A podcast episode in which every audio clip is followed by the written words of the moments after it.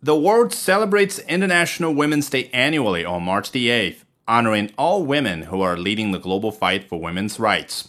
The stakes are higher this year, given the novel coronavirus pandemic and all the struggles that accompanied the crisis.